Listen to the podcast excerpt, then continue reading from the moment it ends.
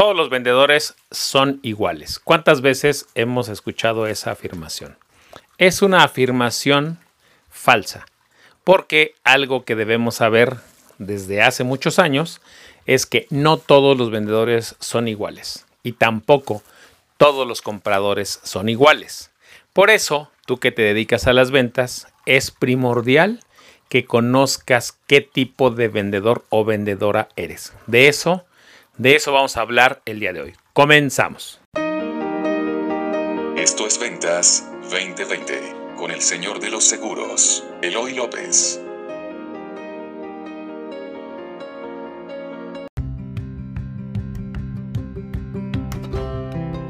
Hola, muy buenos días, bienvenidos a este nuevo capítulo de Ventas 2020 con Eloy López, el señor de los seguros, o tu seguro servidor. Espero que ya eh, tú que madrugaste a las 5 de la mañana estés lista, estés listo para recibir el tema que traigo el día de hoy para ti. Eh, ¿De qué quiero que hablemos el día de hoy? Tienes que descubrir qué tipo qué tipo de vendedor o qué tipo de, de vendedora eres. Esto se vuelve primordial. Vamos a partir de que hace 50 años, cuando yo nací, y hace 25 cuando inicié mi carrera de agente de seguros, se creía que para ser un buen vendedor solamente se necesitaba tener facilidad de palabra y que las ventas solo eran para esas personas que no tenían pena, que no les, eh, les daba pena tocar puertas y hablar y hablar y hablar hasta que alguien comprara. Nos fuimos comprando esa idea de que todos los vendedores o todas las personas que venden son iguales. Nos fuimos haciendo tanto esa idea que tal vez alguna vez escuchaste o has escuchado eso de las ventas no son para mí. Alguna vez lo escuchaste en alguien más y es probable que tal vez te lo hayas dicho a ti. En algún momento de tu vida pensaste, es que las ventas no son para mí. Porque lo más seguro es que tenías en tu mente este tipo de persona, que necesita hablar mucho, que necesita tener mucha persistencia para tocar y tocar, que puede ser una persona que no sea penosa. Eh, no sabes a cuántas personas he invitado a que se conviertan en agentes de seguros o que aprendan a vender y siempre dicen es que yo no sé vender, es que las ventas no son para mí. Y cuando les pregunto por qué, me dicen cosas como es que yo soy alguien muy introvertida, alguien muy introvertido, a mí me da pena ciertas cosas, es que me da pena tal o cual cosa. Eh, tal o cual cosa, cuando, cuando digo tal o cual cosa, me refiero a me da pena eh, que la gente me diga que no me da vergüenza no poder convencer a las personas de que, de que tomen una decisión o que compren algo. O me da pena. Eh, la pena, creemos que los vendedores exitosos no tienen pena. Error, error. Ok. Antes, antes de, que, de que avance, déjame decirte a qué me refiero y por qué hice este capítulo. Porque descubrí con el tiempo, voy a, voy a contarte mi, mi, mi historia al respecto. No sé si alguna vez has escuchado que yo soy el octavo de nueve hijos en la familia. Entonces obviamente me tocó ser una esponjita y aprender de mis hermanas y de mis hermanos mayores. Todos mis hermanos mayores, todos, siendo hombres o mujeres, se dedicaron a vender cosas. Desde plantas, eh, gelatinas, tengo un hermano que vendió enciclopedias, tengo otro hermano que vendió eh, cosas de una abarrotera que se llamaba Yaver, trabajó en una empresa Yaver. Muchos de mis tres, eh, yo tengo cuatro hermanos hombres y cuatro hermanas mujeres. ¿sí? Dicen que yo soy el desempate, no hagas broma. Dicen que en la familia había una broma de que son cuatro hombres, cuatro mujeres y Eloy. Bueno, el tema es que yo durante muchos años de mi vida, aunque vendí desde los 8 años, yo vendí gelatinas, vendí pants, vendí en los tianguis, siempre tuve que vender, yo lo veía vender como una necesidad. Yo toda mi vida pensé que yo no era un buen vendedor. Toda mi vida pensé que yo no era un buen vendedor. Que los buenos vendedores eran mis hermanos, porque ellos sí tenían persistencia, tenían disciplina. Vi a mi hermano Agustín vender enciclopedias y ganar premios, vi a mi hermano Pepe vender en esta empresa Yaver, vi a mi hermano Raúl también meterse de vendedor y yo decía, wow, ellos sí están hechos para las ventas, porque a ellos no les da pena tal cosa, ellos son mucho más disciplinados. Con el tiempo me fui comprando esa idea, me fui comprando esa idea pensando que mis hermanos eran los vendedores, que yo no tenía vena de vendedor. Eh, ¿Cuál va siendo mi sorpresa? Que a lo largo del tiempo me voy dando cuenta y me costó muchísimos años esto que te voy a decir. Me voy dando cuenta que yo era un buen vendedor, que la gente confiaba en mí, que a mí me gustaba que la gente confiara en mí y lo mejor, me descubrí que había hecho ventas de una cantidad en primas que otra persona eh, más exitosa que yo le costaba mucho trabajo hacer. Y empecé a, a introspectarme o sea, me, empecé, no sé si esa sea la palabra correcta, me, nació ahorita. Empecé a irme hacia adentro y dije, a ver, eh, ¿por qué tal o cual persona compró una póliza de este tamaño conmigo? ¿Por qué tal o cual persona hizo este trato de esta otra póliza conmigo? Y descubrí que yo era un buen vendedor. Es más, no solo un buen vendedor, que podría ser un excelente vendedor. Solamente que mi estilo era completamente diferente a cualquiera que yo tenía en la mente como un vendedor exitoso. A cualquiera. Yo descubrí que tenía algunos elementos que para las ventas y para las grandes ventas son muy buenos. La primera, la confianza. No me preguntes por qué logro que las personas confíen en mí, pero es básicamente porque me interesan.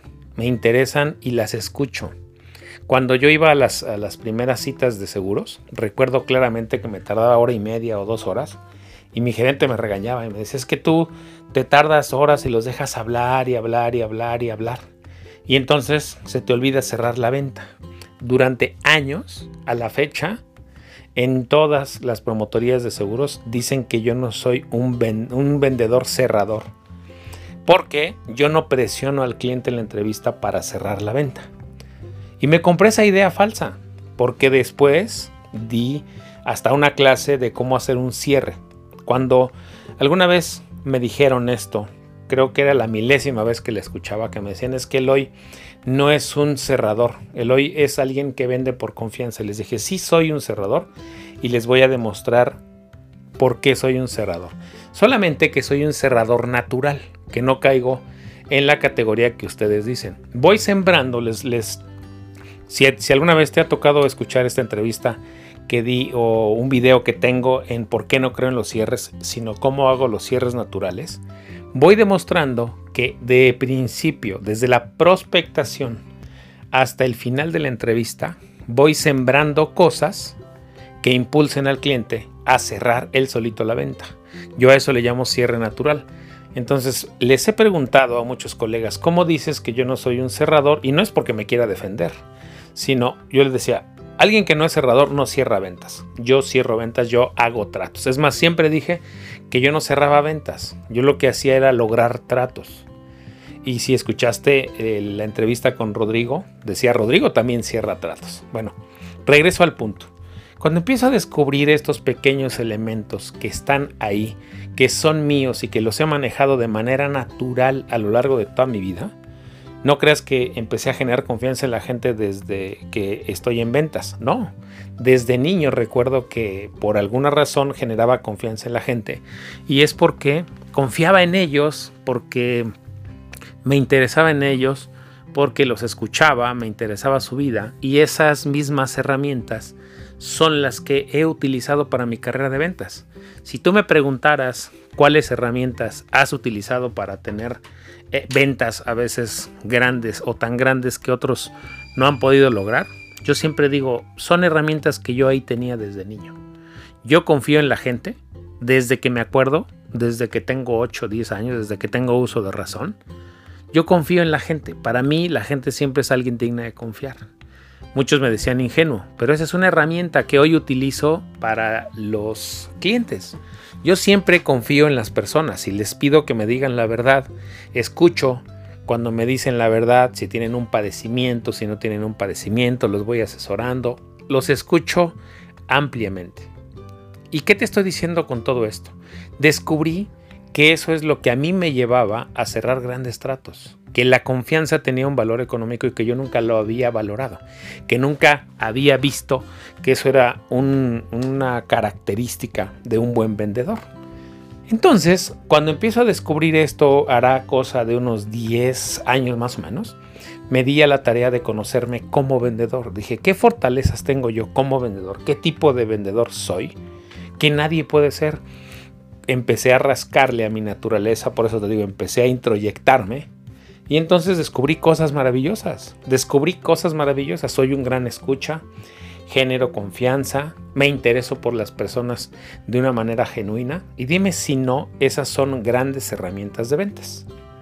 Con el paso del tiempo, leí un libro que se llama Vendedores Perros, al cual le había dado pues la vuelta durante mucho tiempo, porque pensé, siempre pensé por el título que se, se, se refería a ese tipo de vendedores agresivos y que siempre están eh, cerrando la venta.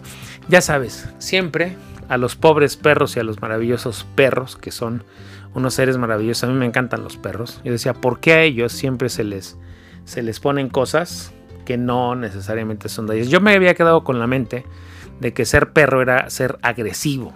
Cuando en realidad leo el libro, me abre un panorama enorme. ¿Por qué?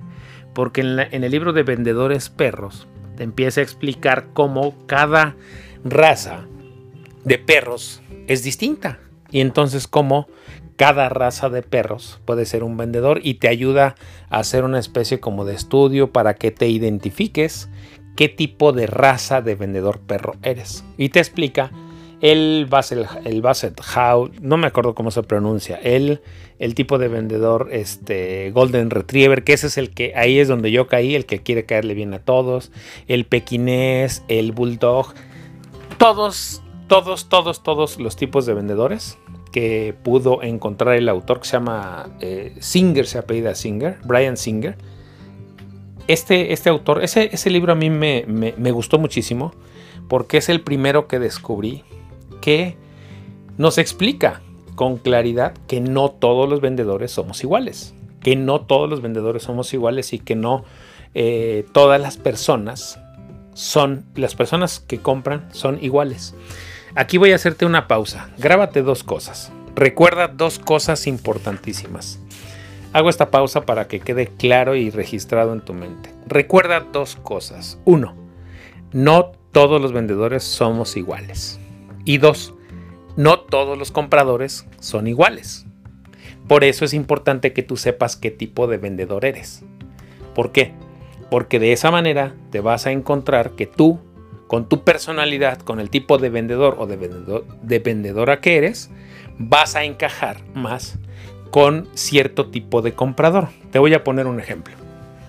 En ventas regularmente te dicen, oye, pues no presentes eh, en seguros, no presentes, si vas a vender un seguro de vida, no presentes gráficas matemáticas ni hagas proyecciones y entonces quien te lo dice suele, suele decirte eso como una verdad absoluta. Te dice, no presentes números a las personas, no le interesan los números, a, a las personas no les interesan los detalles.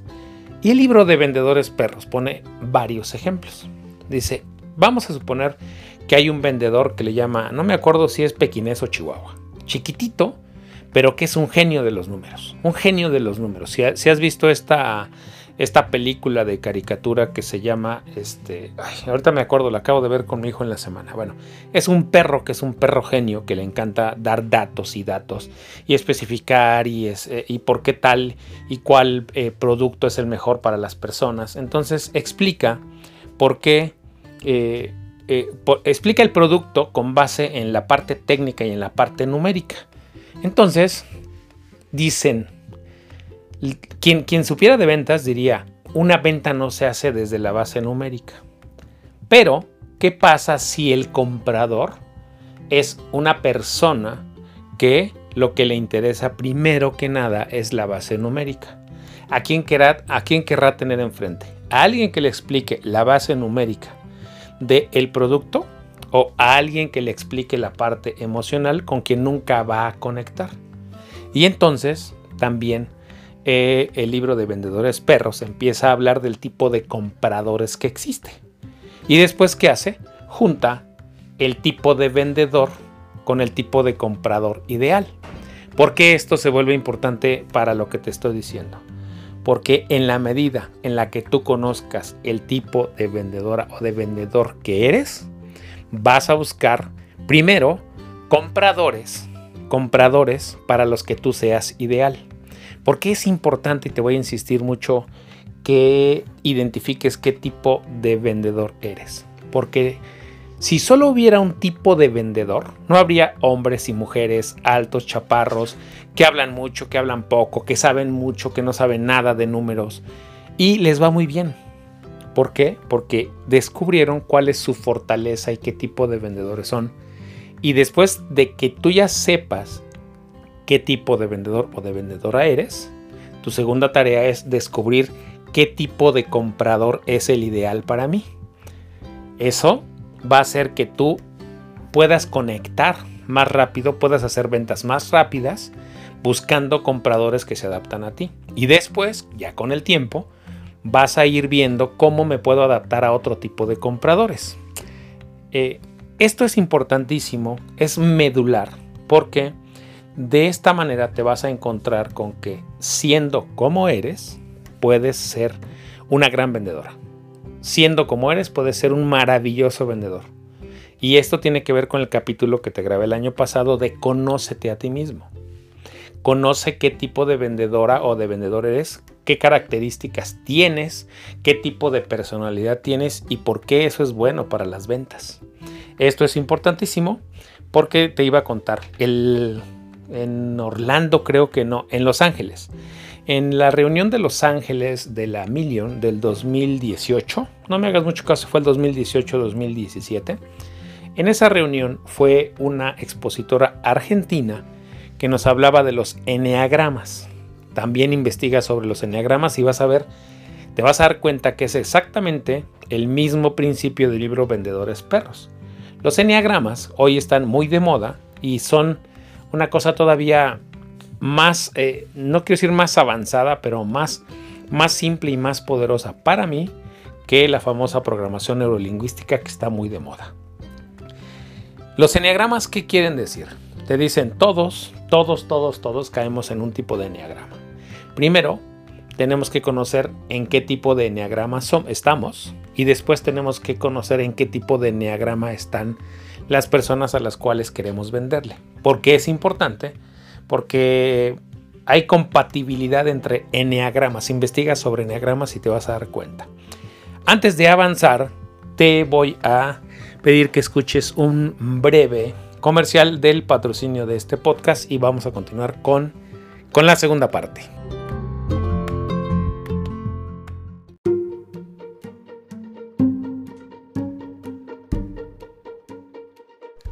Este capítulo de podcast es patrocinado por mi workshop El Poder de las Redes Sociales para agentes de seguros, el cual son tres sesiones, una cada semana, cada sesión dura tres horas, dos de ellas son de teoría, una de preguntas y respuestas, y la sesión número tres específicamente es lanzarse a la alberca, hacer una transmisión en vivo y para que puedan aplicar todo todo lo que se aprende. Es un workshop que busca ser práctico y el workshop es impartido personalmente por mí de manera directa a través de Zoom. Las sesiones son grabadas, las recibes eh, al finalizar y también la presentación que utilizamos para que las puedas eh, revisar y revisar las veces que quieras. Y el objetivo de este workshop es que tú aprendas a utilizar las redes sociales, para hablar de seguros y vender más pólizas.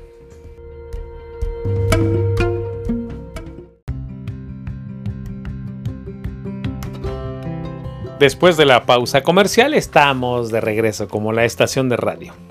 Hagamos un recuento rápido de qué estamos hablando el día de hoy, de conocer qué tipo de vendedor o vendedora eres. Porque hay dos cosas a recordar. La primera, no todos los vendedores somos iguales. No todos los vendedores somos iguales. Grábatelo. Y la segunda, no todos los compradores son iguales. Por esa razón es que debes conocer qué tipo de vendedor o cómo es tu, tu mejor manera de vender. Antes de avanzar a por qué es importante esto, antes de avanzar eh, al tema, te voy a decir por qué, te voy a recordar por qué es importante eso. Muchas veces queremos mejorar y queremos eh, ser mejores vendedores y nos capacitamos y estamos buscando eh, tener la mayoría de cursos, la mayoría de cursos posibles que nos hagan unos mejores vendedores o vendedoras. Pero hay un pequeño detalle. Si no conocemos qué tipo de vendedores somos, ¿cómo vamos a saber cuáles son nuestras áreas de oportunidad y cuáles son esas áreas en las que podemos volvernos más buenos y cuáles son esas áreas de oportunidad que debemos mejorar? Entonces, el, conocerte como, vendedor, qué tipo de vendedor, en qué, categoría caes o cuáles son tus, em, eh, tus características como vendedor o vendedora, te van a traer varios beneficios. El primero es que te van a ahorrar tiempo en la capacitación que debes buscar. El segundo es que te van a ayudar a ahorrar tiempo en el tipo de clientes al que te tienes que acercar de primera mano o el tipo de clientes al cual tienes que buscar. Te voy a poner eh, un ejemplo, de nuevo contándote un poco mi experiencia.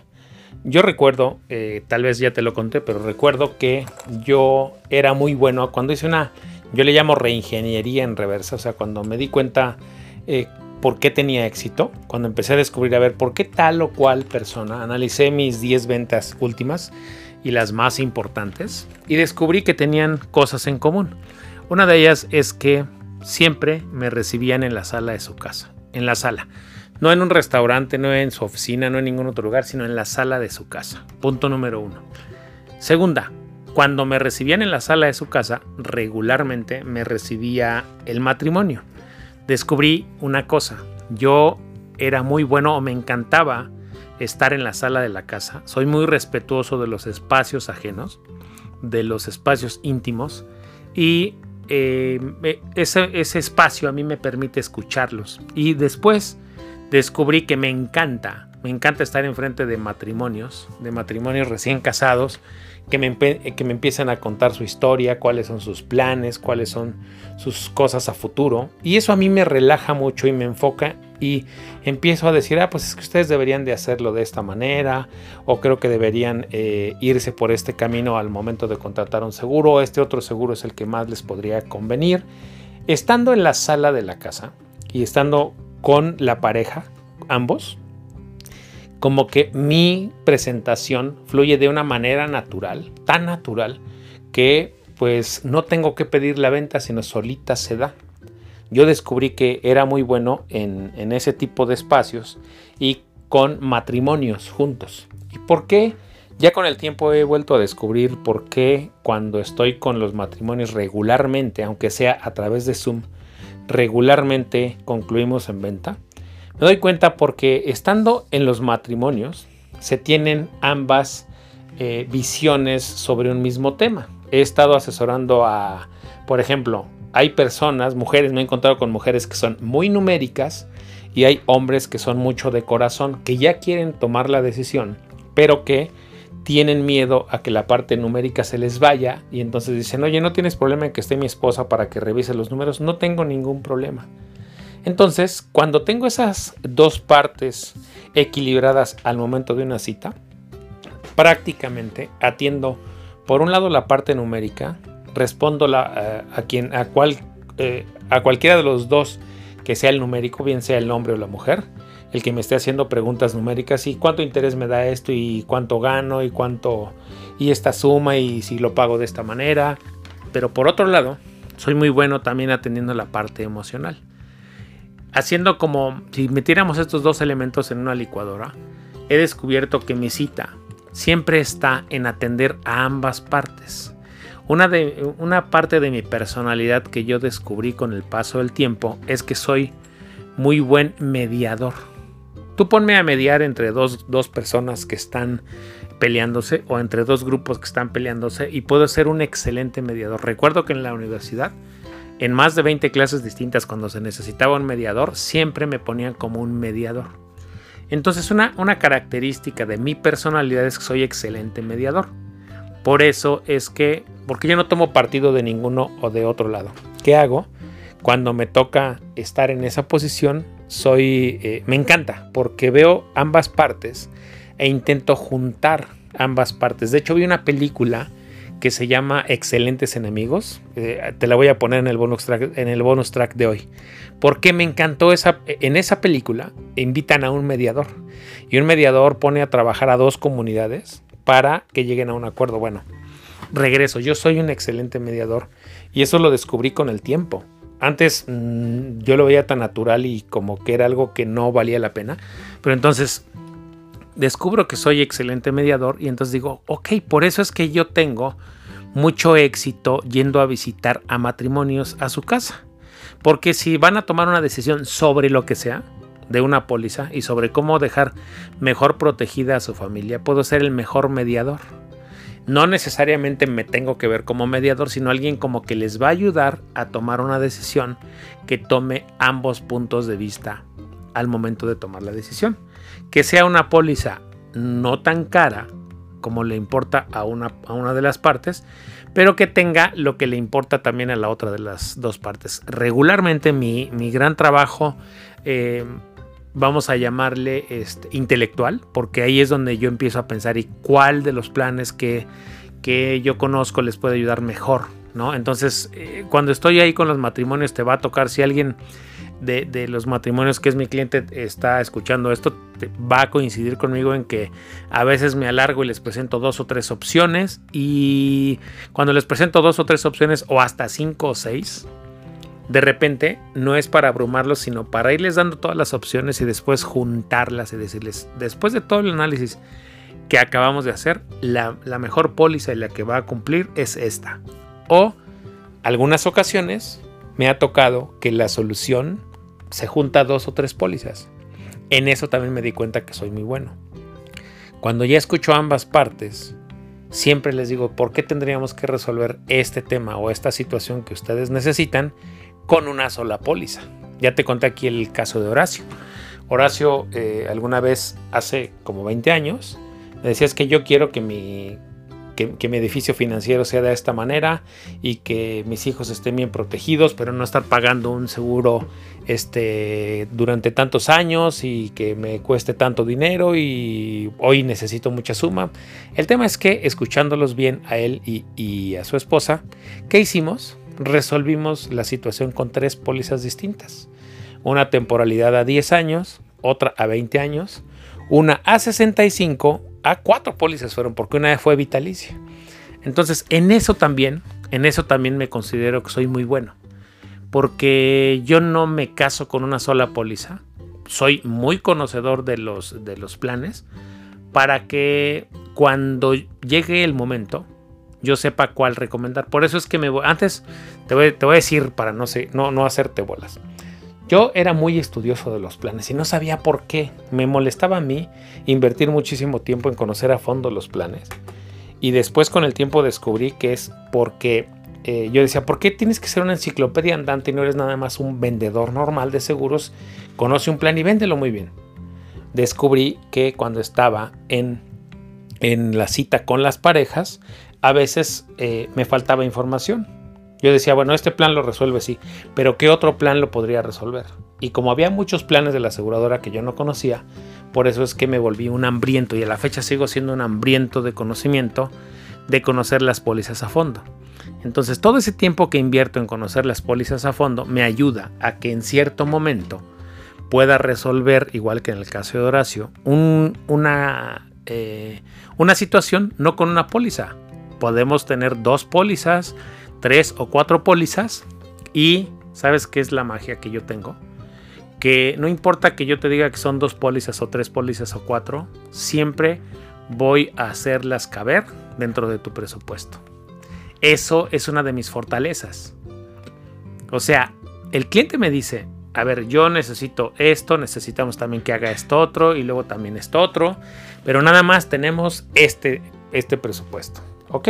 Primero exploramos el camino más sencillo, siempre a ver si, hay una póliza que pueda resolver todo lo que tú necesitas en, una sola póliza. Si no se puede, ok, vamos a explorar y vemos si lo mejor serían dos pólizas. Y no estoy este, casado con que esa sea la solución. Si se necesitan tres, lo que hago es subo, bajo, ajusto todo lo necesario para que no importa si es en una, en dos, en tres o en cuatro pólizas, no nos salgamos de tu presupuesto. Entonces yo hago esa especie de híbridos. Ahí es donde yo descubrí mi rareza como vendedor. Mi rareza. Muchos, en diciembre pasado, de hecho, eh, cuatro clientes que querían su seguro para el retiro, me decían, oye, yo sí quiero hacerlo deducible, me importa mucho la parte deducible, pero este otro plan que también me gusta mucho, que solo se ahorra poquito tiempo y gano más, ¿se puede combinar? Claro, podemos combinar. Y con lo mismo, sí, claro, vamos a hacer ajustes y yo hago ajustes para que tú no pagues más. Entonces esa se vuelve una de mis fortalezas como vendedor. Te vas dando cuenta cómo contándote mi historia puedo ayudarte a reflejar en lo que son tus fortalezas. Esas fortalezas que yo hoy veo en mí, no creas que fue fácil, que fue fácil este, eh, verlas. Tuve que este, interiorizarlas y tuve que decir, a ver, ¿cuál es eh, lo que me hace el mejor vendedor? Y ya, entonces hice una lista de las cosas. ¿Por qué es importante que tú eh, hagas ese viaje? ¿Por qué te lo estoy recomendando? Porque el tiempo que vas a invertir en conocerte como qué tipo de vendedor o de vendedora eres, va a ser muy bien recompensado, muy bien recompensado, para que ahorres tiempo en estar buscando capacitación, eh, que te enfoques muy bien en qué te gustaría aprender, en qué, te en qué de lo que ya eres bueno te gustaría aprender.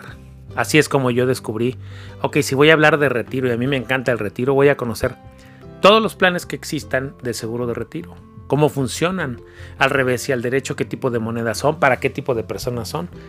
Ya no me enfoqué en conocer todos los productos, sino básicamente en los temas de retiro que descubrí, ok, no soy un vendedor, sino soy un vendedor natural. ¿Qué capacitación puede ayudarme a reforzar, a ser todavía mejor en la venta natural, del cierre natural?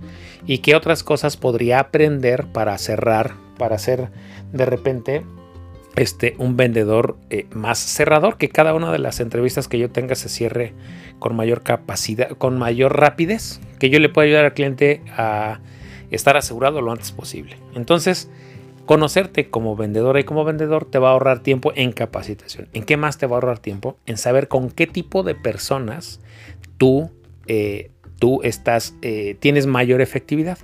Entonces, de esa manera vas a ahorrar muchísimo tiempo, tus resultados se van a empezar a multiplicar y después, ya conociendo ambas partes, te vas a preguntar, ya que tengas éxito con, con donde lo tienes, pero lo tengas al máximo posible, entonces ahora te vas a decir, ahora sí, vamos a movernos a otro mercado. ¿Cómo puedo moverme a otro tipo de comprador con el que no soy muy buena o muy bueno en este momento, pero que puedo utilizar estas características que yo tengo? Por ejemplo, Vendedores Perros te dice, te da un consejo enorme, un consejo enorme. Te dice, ¿por qué, ¿por qué tendrías tú que ser el que cierre todas las ventas. ¿Qué pasa si te encuentras con un gran comprador que te recomendaron, pero que ese comprador es muy numérico y tú eres muy emocional? ¿Te atreverías a perder la venta? ¿O preferirías buscar un vendedor? Un vendedor que te complemente y que te ayude a explicar la parte numérica y tú la parte emocional. Entonces habla mucho de asociarnos con colegas que nos complementen.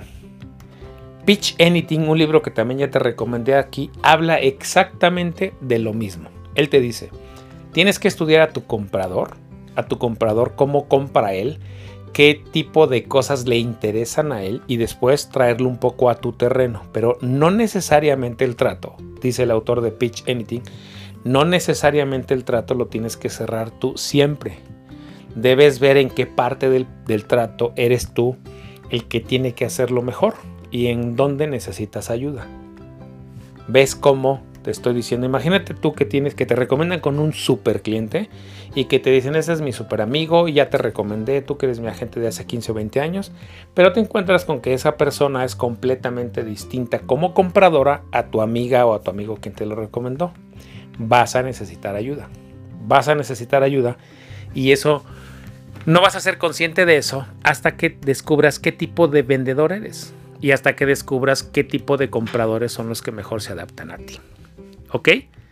Por hoy doy por terminado este gran capítulo que espero te haya gustado, que te haya servido muchísimo porque vamos a ir por todo este 2021. Espero que esta semana hayas mejorado, hayas avanzado.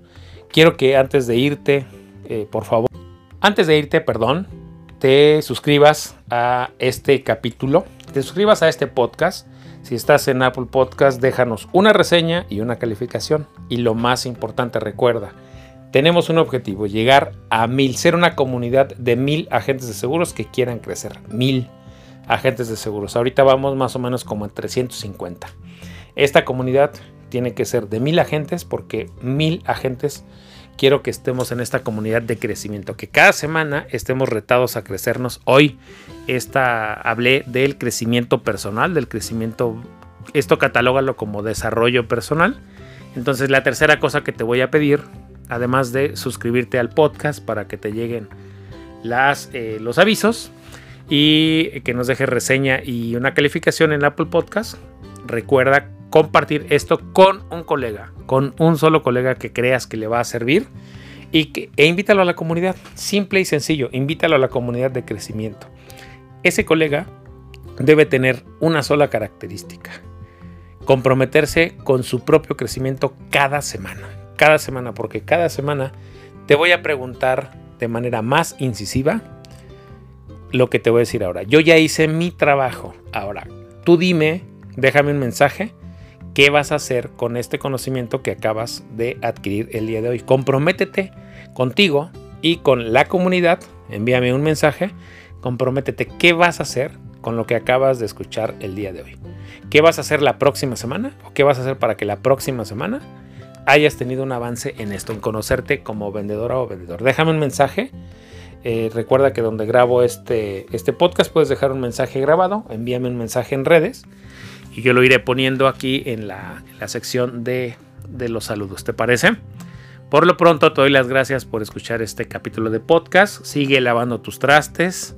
Ojalá ya hayas terminado de lavar los trastes, ya los estés secando.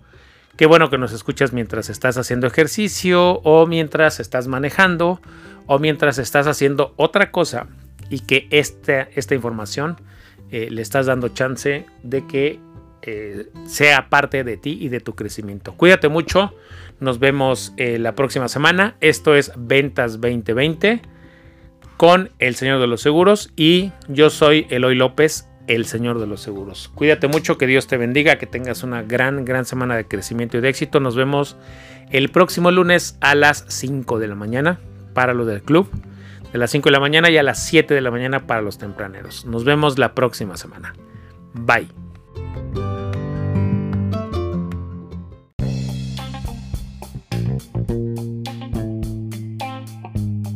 Espera, espera, no te vayas, por favor.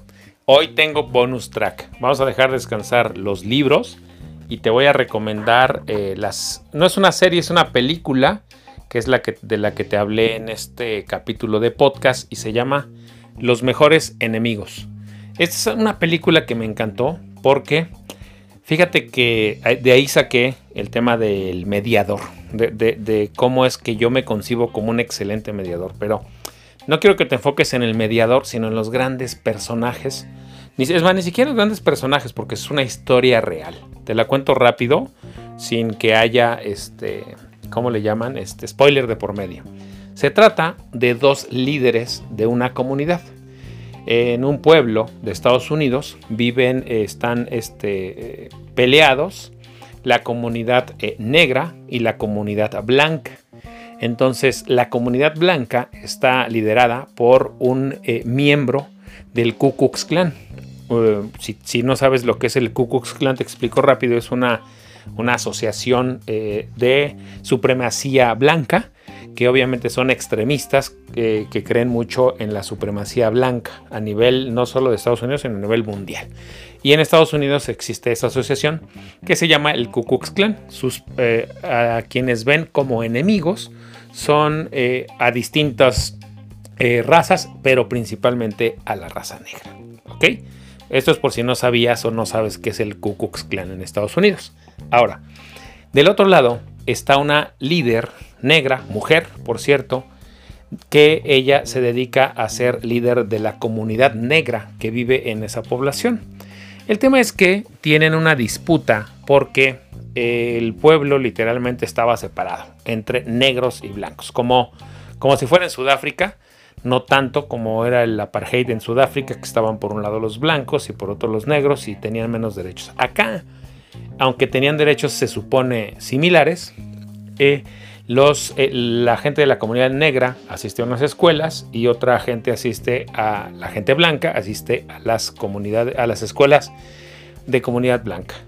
No está tan peleado eh, la población porque ambos tienen los mismos derechos y ahí viene lo interesante. Al tener ambos los mismos derechos en la ley, en la práctica no ocurría así y a la gente de comunidad de la comunidad negra tenía en la práctica muchos menos derechos. Les costaba más trabajo adquirir ciertos eh, beneficios para mejorar sus viviendas, para mejorar sus escuelas, para muchas cosas. El tema es que el alcalde de la ciudad les da los, al, darle los mismos derechos, pero no en la práctica. Eh, tenía que recibir de manera eh, periódica a ambos líderes.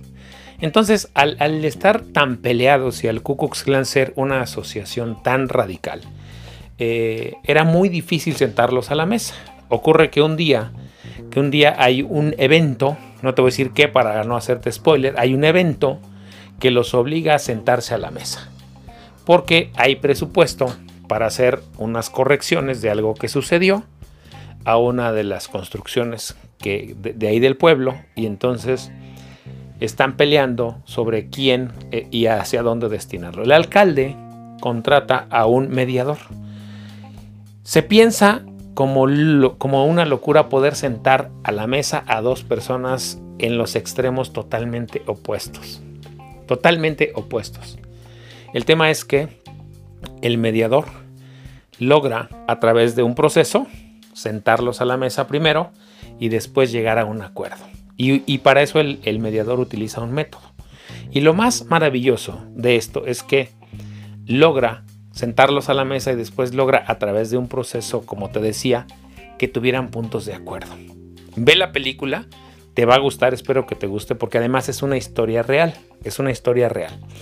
Eh, ¿por, ¿Por qué te la recomiendo? Porque en esta película ambos bandos, por decirlo de alguna manera, tenían fortalezas. Esos conocían sus propias fortalezas y también conocían las fortalezas del otro.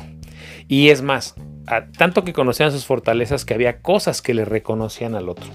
Cuando tú te descubres como vendedor o como vendedora, el tipo de vendedor o de vendedora que eres, vas a estar sentada o sentado en un extremo de la mesa. Y del otro lado vas a tener a un tipo de comprador que tal vez va a ser muy distinto a ti, pero te apuesto a que si tú conoces tus fortalezas, que es cosa que ocurría con estos líderes, ellos mismos sabían cuáles eran sus fortalezas y conocían las fortalezas de su contrario, por decirlo de alguna manera. Bueno, es porque sí era su contrario, pero al mismo tiempo reconocían cosas buenas en su contrario.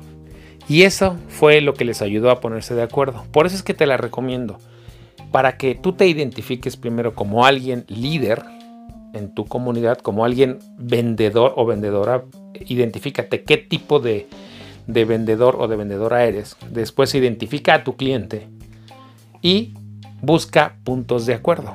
Vas a encontrar que hay cosas en las que no coincides con tu cliente, pero hay otras cosas en las que sí.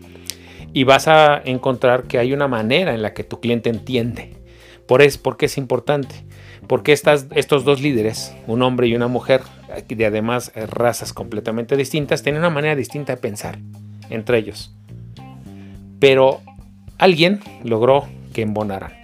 Y así es como tú tienes que lograr que te reconozcas primero tú como un líder, como con cualidades, con, eh, vamos a decirle, con defectos y virtudes, y que reconozcas en tu comprador, en tu cliente, lo mismo, alguien con liderazgo, alguien con defectos y virtudes que también está buscando lo mismo para él. En cuanto llegues a empatar ambas cosas, vas a lograr cosas maravillosas como las que se logran en esta película. No es un final feliz, pero es un final maravilloso.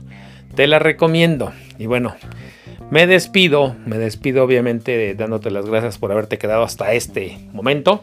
Espero que ya hayas terminado de lavar los trastes, que ya hayas terminado de correr, que ya donde sea que me estés escuchando, porque debes saber que ya contabilicé y hay 17 países distintos en los que me escuchan. 17.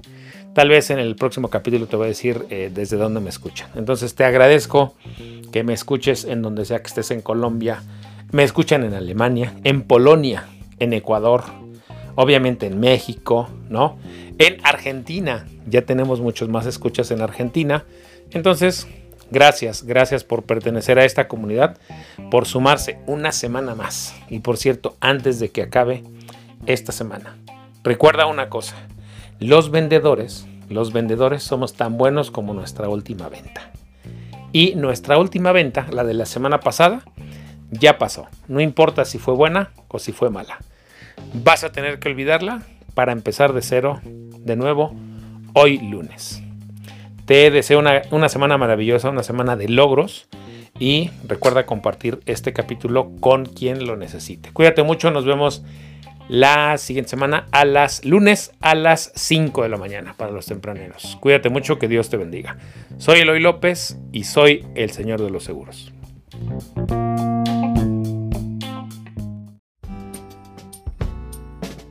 Esto fue Ventas 2020 con el señor de los seguros, Eloy López. Suscríbete al podcast en Spotify, Apple Podcast y en Twitter como arroba Eloy López J. Una producción de previsión financiera integral.